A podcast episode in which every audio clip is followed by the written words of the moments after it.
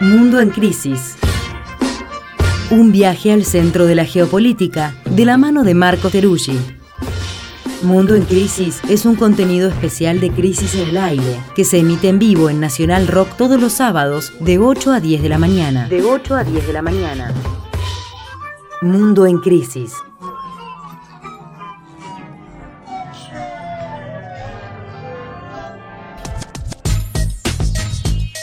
La mano de Marco Teruggi, escuché recién acá estamos. Buen día. ¿Qué tal? Muy buenos días. ¿Cómo estamos? Bien, ya acostumbrado a las mañanas congeladas, así que voy como sobrellevando. Mal, pero acostumbrado. El alma en Bueno, pena, en la próxima temporada de Crisis en el Aire la vamos a hacer desde el Caribe. Estoy totalmente de acuerdo. Ya sabía. ¿De qué vamos a hablar? Bueno, pues como dice eh, esta columna, un viaje al centro de la geopolítica, hoy nos vamos a poner con temas de geopolítica pura y dura, porque nos vamos a ir a cruzar el Atlántico y a ir a los campos de guerra ucranianos y a la cumbre que tuvo lugar en Lituania de la Organización del Tratado del Atlántico Norte, o sea, la OTAN. No sé si estuvieron viendo un poco las noticias al respecto. Estuve, Mario Santucho. sí, estuve viendo un poco. Así que trataremos de dialogar, eh, meter algún un bocadillo Bien, por ahí. La, la idea es contar evidentemente la cumbre, pero no arrancar por ahí directamente, sino por contextualizar un poquito, ¿no? Porque si no, uno agarra la foto, de hecho hubo una foto que se viralizó bastante, que es La vuelta al mundo. exacto, que es Vladimir, eh, perdón, Volodymyr Zelensky parado solo entre mandatarios, pero antes de ir a esa foto y a lo que salió de la de la OTAN me parecía interesante decir en qué momento estamos, ¿no? Y en qué momento ocurre la cumbre eh, de la OTAN.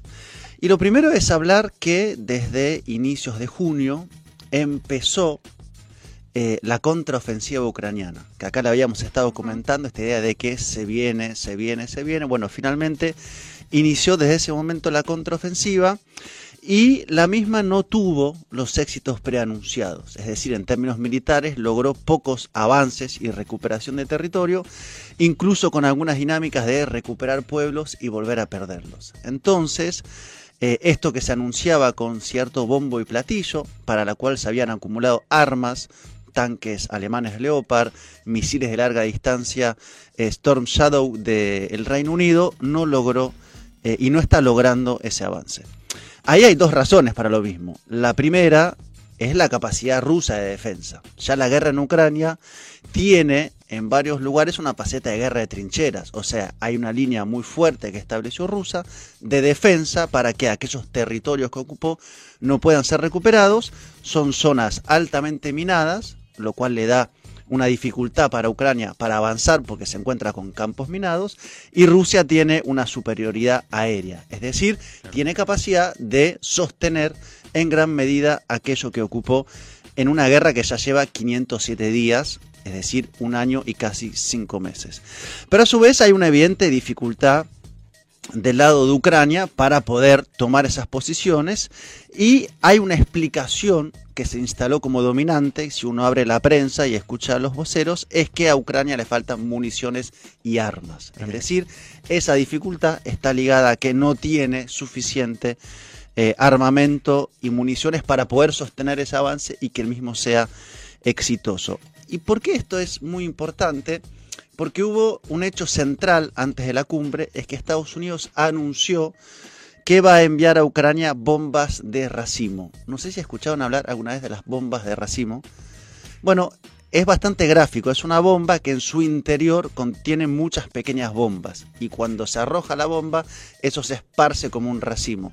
Las imágenes son, la verdad, que dantescas, porque es una suerte de radio de acción muy amplio. Claro, no es, no es un objetivo dirigido, sino a, a lo que encuentre. Exacto, se abre en el radio de explosión sobre un territorio eh, mucho más amplio que el objetivo. Está prohibido en un tratado, más de 120 países están en desacuerdo, no solamente porque, eh, digamos, golpea con un margen de error muy amplio, sino porque hay cerca de un 10% de ese conjunto de pequeñas bombas que no detona y que detona Que quedan después. pasando los años. Claro. Entonces, eso pasan a ser campos minados. Es un poco como las minas antipersonales, bueno, que termina la guerra y quedan zonas civiles absolutamente minadas literalmente. Bueno, Estados Unidos, que no firmó el tratado y que puede enviar entonces bombas de racimo, anunció que lo va a enviar. Y que lo justifica porque justamente Ucrania se queda sin municiones. A mí la pregunta que ahí me surgía es, bueno, que Estados Unidos opte por enviar bombas de racimo a un tercer país, en todo caso, no debería sorprendernos, tomando en cuenta la historia de las guerras y Estados Unidos, sí me llama más la atención por parte de Zelensky. Es decir, autorizar y promover que en tu propio país se arroje una cantidad que no se sabe cuál es de bombas de racimo. O sea, tu población va a quedar con ese muerto después. Exactamente, entonces o se piensa que eso no se va a recuperar más, o hay una suerte como casi de castigo sobre una población, porque implica que durante 10 años, 20 años van a detonar estas bombas que van a quedar diseminadas a lo largo de lo que hoy es lo que está eh, ocupado por Rusia. Entonces, ese fue el gran anuncio previo a la cumbre de la OTAN, donde hubo en términos mediáticos y diplomáticos cierto como eh, fingir demencia, como se diría, o palabras como polémicas, bombas de racismo, ¿no? Esta suerte de, bueno, edulcoremos un poco lo que es eh, ya un anuncio del uso de un arma que 120 países prohíben, parecido a lo que son las armas químicas.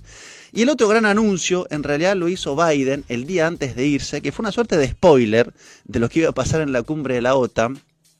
Porque, el día antes de irse desde Estados Unidos hacia Europa. Ah, dio el domingo una entrevista en la CNN, donde primero intentó explicar por qué enviaba las bombas de racimo.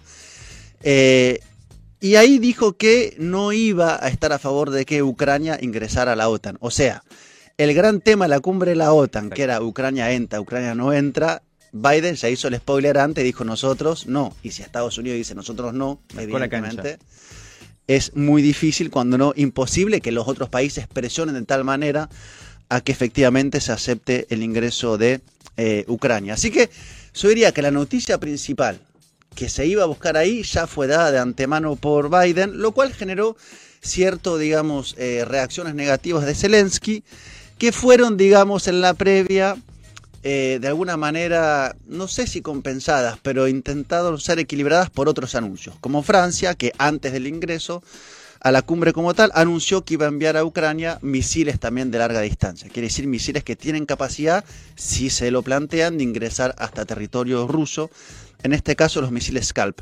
Claro, lo que no dice es ni cuántos ni cuándo, mm. que son los temas fundamentales. O sea, está bien, anunciás el envío. La pregunta es cuántos misiles vas a enviar y cuándo van a llegar. Porque lo que plantea Ucrania, que es como su, su forma de sintetizar, es no se envían suficientes armas para aguantar, pero nunca para dar vuelta la guerra como tal. O sea, sí para resistir, no para ganar. Esto es la forma en la cual se llegó a la cumbre de la OTAN. Si quieren, hago una pausa acá y nos metemos en la cumbre como tal. Dale, te hago, te hago alguna pregunta como para ir, bueno, para meternos con la cumbre, porque como decías, la foto que circuló por todos lados y, el titular, y de hecho aprovecho para dejarte la pregunta de cómo vamos a llamar a esta columna, que siempre cuando nos vamos estamos...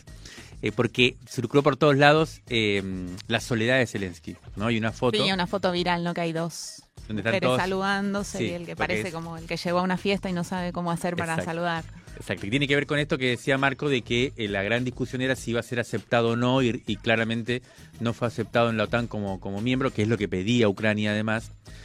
Y medio que incluso lo que se supo de la decisión fue que no va a entrar a la OTAN hasta que se acabe la guerra. O sea que es un, un gran freno para, para Zelensky, una especie de derrota, si se quiere, diplomática. Eh, y la pregunta es si, si eso, si, si este título, La soledad de Zelensky, que fue un poco como lo, lo transmitió los medios occidentales, puede ser pensado así.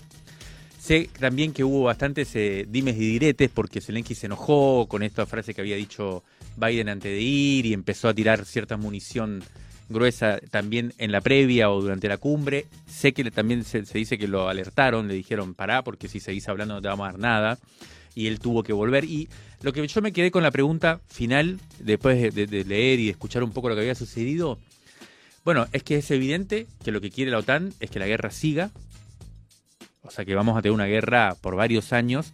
Se habla mucho de que Ucrania quede una, como una especie de, territorio fortificado, ¿no? Más bien como una especie de parte de, para avalancha, digamos, entre Rusia y, Europa, lo cual es una función bastante jodida para Ucrania, ¿no? Quedar ahí como una especie de lugar armado de, frontera. Eh, y me quedé con la pregunta de, bueno, Zelensky quedó, no sé si solo, sino que quedó en una situación muy complicada, ¿no? Sí, la foto es esa, es la soledad de Zelensky, efectivamente, y es, digamos, la certeza de que no va a entrar a la OTAN, salvo giro teatral de la situación, hasta que termine la guerra, y la guerra no tiene horizonte de finalización. Ese es el mensaje de Biden, ese es el mensaje del secretario general de la OTAN, Stoltenberg, lo cual responde a una razón muy lógica. Si dicen Ucrania entra a la OTAN, fácticamente y formalmente la OTAN pasa a estar en guerra con Ucrania directamente, no a través con Rusia, con Rusia perdón, no a través de Ucrania, porque hoy es todo a través de. Le envían armas a Ucrania, forman militares ucranianos en países de la OTAN, van cruzando líneas rojas, entonces mm. enviaron tanques, eh, aprobaron el envío de aviones de combate, misiles de larga distancia, bombas de racimo, pero todo por delegación y a través de un tercer país que es Ucrania. Si dicen que sí, eso es lo que dice Biden. Si decimos que sí, digamos, la consigna de la OTAN es cada centímetro de un país de la OTAN será defendido por toda la OTAN. Si decimos que sí, tenemos que entrar en guerra con Rusia y es lo que nadie quiere. Se viene una guerra nuclear en ese caso. Bueno, Rusia tiene que, con, qué responder. Y yo creo que Ucrania es un territorio de sacrificio. ¿Qué va a pasar? Esa es la conclusión. A mí me parece. Ahora, no está claro cuáles son los planes para después, porque depende de cómo termine la guerra, qué tipo de desenlace hay. Pero Biden, en esta entrevista que les decía, dijo algo muy interesante. Dijo, nosotros estamos pensando en un esquema parecido al de Israel una vez que termine la guerra. ¿Qué quiere decir? Un país al cual le brindamos una asistencia militar extraordinaria, que no está en la OTAN, pero que nosotros le financiamos toda su arquitectura de defensa, que es lo que pasa con Israel. Bueno, cuando deja ver eso, plantea un conflicto de muy largo plazo, donde Ucrania no es que va a ser un lugar de, bueno, negociemos una hipótesis de desarme o de desescalamiento de aquí hacia lo que siga. Lo cual también lleva a la pregunta, ¿y Rusia cómo se mueve ante ese escenario? Hay varios análisis internos de Rusia que plantean que se está en una suerte de callejón de difícil salida, porque aún si se lograra, digamos, mantener una serie de territorios ahora bajo manos Rusia, dentro de un esquema en el cual se incorporen a Rusia, no quiere decir que se entre en una zona de paz, porque seguramente se financian acciones armadas dentro de esos territorios, o se siga financiando a la OTAN, o la OTAN, perdón, a Ucrania, o Ucrania pasa a ser financiado de forma que lo dice Biden como lo es Israel. Entonces, hay posibilidad de que eso termine por enfriarse al punto tal que vaya, digamos, transformándose en una zona de relativa estabilidad, y la verdad que no parece por todas las señales que se dan. Y Europa, que digamos ha perdido gran parte de la relativa autonomía que tenía, está enviando armas mes tras mes, digamos. Alemania, que antes de la guerra era un poco la voz de cierta moderación, intento como de frenar un caballo que se iba desbocando, hoy es el segundo país que envía armas a Ucrania. O sea que se consolida la dependencia de Europa respecto a Estados Unidos, la subordinación. Para mí, absolutamente. Y si el lema de la OTAN cuando se forma era tener a Estados Unidos adentro de Europa, Alemania abajo de Estados Unidos y Rusia afuera, hoy esa ecuación es determinante. Y es la que está rigiendo, me parece, el curso de los acontecimientos. Entonces, me parece que tenemos que aceptar la idea, que no es ya tan nueva, pero que se va como sedimentando cada vez más, de que estamos en un escenario donde salvo un giro, salvo que digan, bueno, no se puede, negociemos, estamos en un conflicto altamente prolongado. Y me parece que además, retomo por el inicio, si la contraofensiva ucraniana no funciona, que es lo que está apareciendo, también es probable que haya una nueva acción de Rusia que no se quede atrincherado en sus líneas, sino que puede intentar avanzarlas aún más. O sea que esta dinámica está lejos de terminarse. Y como vos decís, la cuestión nuclear está flotando. No como algo que sea está por ocurrir, pero sí como una carta muy pesada que se tiene a un lado de la mesa. Hoy Rusia, hoy en estos meses, eh, depositó armas nucleares en Bielorrusia como suerte. Bueno, esto es una suerte de última carta por si ponen en juego los intereses vitales de Rusia. Esto es lo último que tenemos. Entonces, en ese clave, digamos, de conflicto, Bueno, me parece que de alguna manera la OTAN tiene razón en decir sigamos con una guerra a través de y que el territorio de sacrificio sea Ucrania y prolonguémosla. Y hay finalmente otro tema, que no solamente, digamos, la concepción de enemigo de Estados Unidos está volcada hacia Moscú, sino hacia China. Y la OTAN, es decir, Estados Unidos, intenta ampliar no solamente el radio de acción y los eh, países que se acercan como Japón, como Corea del Sur, a la OTAN, sino que también vaya la OTAN mirando cada vez más hacia China. Y ahí hay algunos países europeos que dicen, bueno, bueno, vayamos por pasos, digamos, ¿no? Porque no es la misma la relación con Rusia que la que hay con China. Así que son muchos, digamos, los elementos eh, sobre la mesa, ninguno muy optimista en cuanto a quien piense que esto puede terminar rápidamente y volvamos a un escenario, digamos, preguerra, que me parece que no se va a volver ya más a ese momento. Y Estados Unidos, al mando de la OTAN y de su bloque de países aliados, está peleando para, digamos, impedir que su posición en el mundo siga decayendo e impedir en simultáneo que ascienda lo otro, que es su gran enemigo, que mm. es el eje, que no es un eje como tal, pero sí el binomio Moscú, Beijing y países eh, aliados. Sí, escuché que incluso la idea es que eh, Japón habla, abra como una especie de sede extra OTAN, pero que sea como un país aliado a la OTAN, eh, con, pero con una sede en propio territorio, pensando incluso en un horizonte en el cual Japón sea también una especie de, lugar de, sacrificio de la OTAN respecto de la cosa con, con, China, ¿no? O sea que es, evidentemente Estados Unidos tiene una estrategia a largo plazo eh, para mantener su, su, primado. Me quedé pensando, después de escuchar esto, este panorama sombrío que, comentás, me quedé con la sensación de que es muy posible que para, para Ucrania, no sé si para Zelensky, porque, pero quizás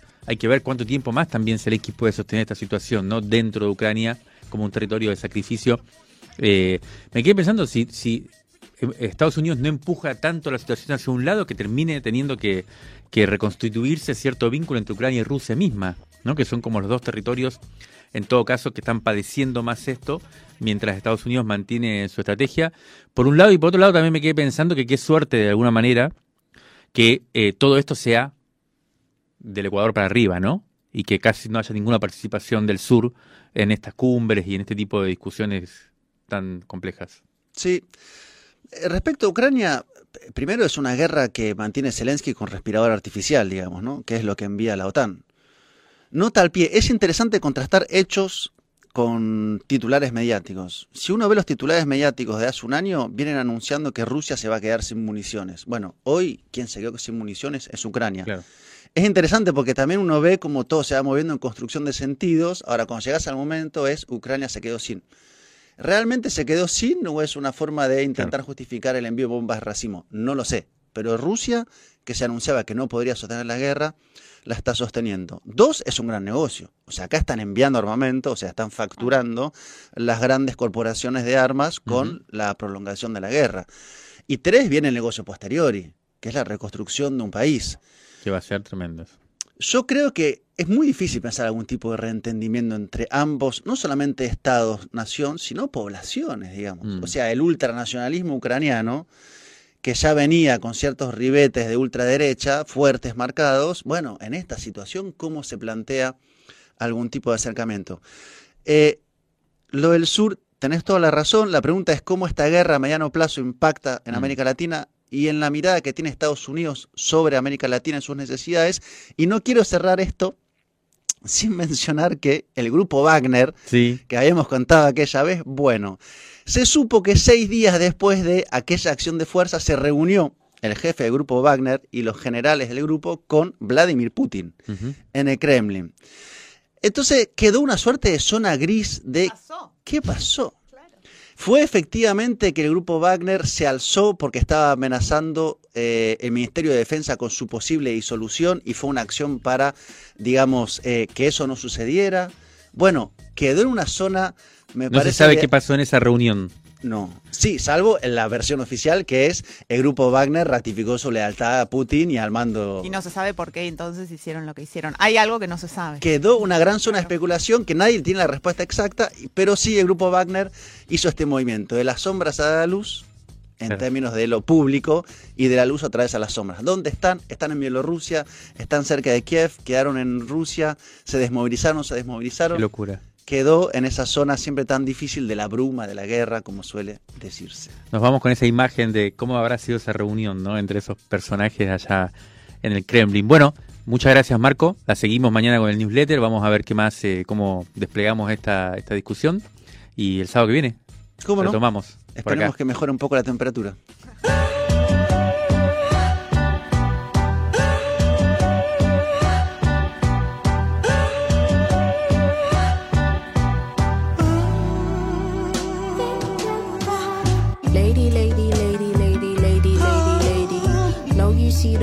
Believe me, I am wavy. I need something deeper, money does not stimulate me.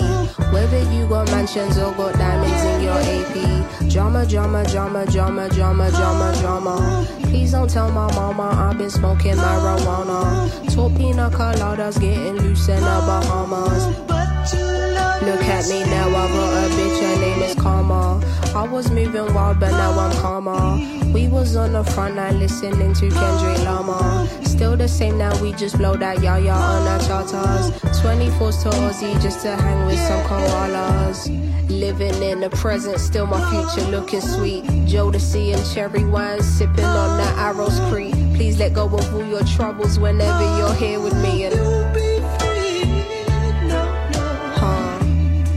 Patience, patience, patience, patience, patience. London born to stay girl to international sensation. Cutting through your settings, do not need an invitation.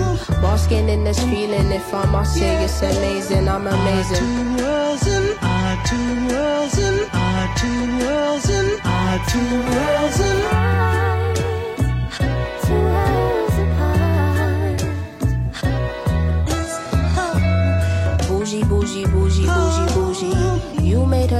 everything, but she was just a groupie. I got higher standards, don't waste time trying to pursue me. You would to let for an artificial booty. That's goofy, goofy, Yeah, goofy. Tanisha held you down, but you want Lucy. Now she kicking up a fuss like Bruce Lee. Okay, if you love me, baby, why'd you want to lose me? You use me, confuse me, accuse me. It's truly a movie. Covered with silver linings, it took time just to learn about timing. I got lost in it, you got lost in it. You clocked out me while I stayed bossing it. What it cost to be this damn hot with it. Who knew love would be so damn toxic? I'm intoxicated, exhilarated. Finally moved on. How devastating for you, got my groove on. Meditating too, creating, making innovative moves. Listen up, honey. Never had a penny, now I'm on artist slash actor money.